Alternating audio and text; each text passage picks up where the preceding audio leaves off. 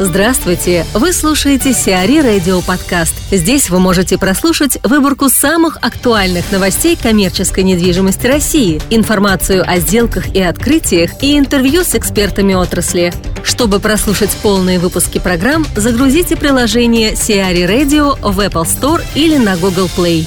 Amtel Properties возведет хостел на 3000 человек – Девелоперская компания Amtel Properties собирается построить на территории промзоны на Рябиновой улице крупнейший в Европе хостел.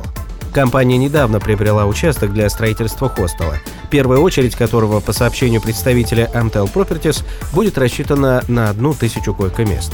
В целом проект подразумевает возведение отдельно стоящего хостела на 3000 человек.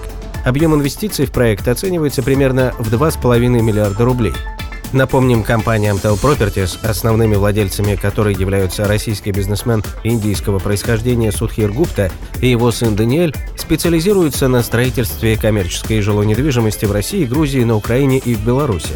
Портфель компании включает в себя такие объекты, как отели Хирис Конгресс Отель, Hilton Garden in Moscow Новая Рига, БЦ Орбита в Москве и МФК Пулковские высоты в Санкт-Петербурге целом по Москве на сегодняшний день функционирует более 300 хостелов общей вместимостью около 10 тысяч койко-мест. При этом 75% объектов расположены в жилом фонде. Роман Собержанов, эксперт в индустрии хостелов, о строительстве хостела на 3000 человек на Рябиновой улице. Сейчас э, в Москве много достойных хостелов, сейчас они начинают трансформироваться. Если раньше это были только квартиры, сейчас э, квартир хостелы практически там а, а, каждый месяц по несколько штук закрываются, а может по несколько десятков открываются, на их месте уже нормальные проекты. Вот, э, с хорошим сервисом, с хорошим э, подходом вообще гостиничным. Вот, и я уверен, что к, к началу 2018 э, года это количество, оно вырастет с 300 до 500 проектов. И, и в отличие от месторасположения данного проекта, э, все остальные хостелы, они находятся в основном в пределах э, Садового кольца. Вот, то есть локация здесь намного выигрышная. Что касается суммы инвестиций, 2,5 миллиарда рублей, то мы говорим про такую площадь а, и здание строить с нуля для этого проекта, то в принципе э, цена оправдана. А то есть, э, примерно так и будет стоить. Может быть, она немножко завышена, но совсем чуть-чуть. Ренессанс вновь попытает счастье на Введенском канале. Турецкая компания Renaissance Development со второй попытки удалось получить разрешение на строительство бизнес-центра в Санкт-Петербурге на Введенском канале.